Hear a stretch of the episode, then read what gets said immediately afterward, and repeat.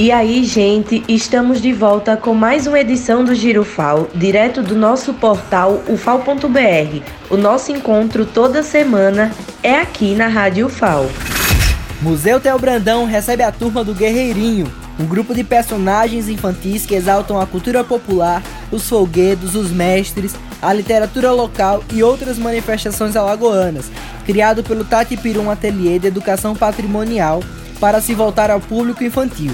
Os materiais produzidos estão disponíveis para download e o público pode conhecer o trabalho pelo canal Tati Pirum Educação Patrimonial no YouTube. Orçamento atual trará prejuízos irreversíveis, mas a UFAL não vai parar. É o que afirma o reitor José Aldo Tonholo diante da grave situação de cortes e contingenciamento do orçamento. Ações para mitigar os prejuízos têm sido tomadas uma delas foi firmar uma cooperação com a Codevasf para viabilizar parceria em projetos. O termo é amplo e tem validade de cinco anos. Coordenadora da Bancada Federal de Alagoas articula investimentos na UFAL.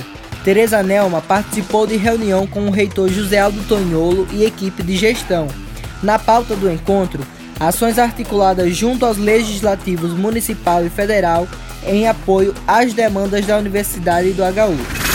Olha só, o Circuito Penedo de Cinema lança concurso para propostas de identidade visual com o tema central Cinema, Educação e Liberdade. As inscrições são online e os trabalhos devem ser enviados até o dia 31 de maio. Núcleo de Tecnologia realiza pesquisa para avaliar satisfação dos usuários. O questionário será enviado para o e-mail institucional de estudantes, docentes, técnicos e pessoas que ocuparam cargos de gestão na UFAL.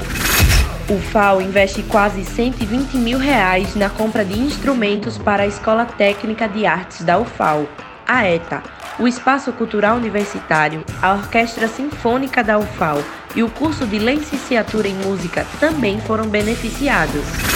Quer saber mais? Então acesse o nosso portal ufal.br e saiba todos os detalhes. Até o próximo programa. Tchau!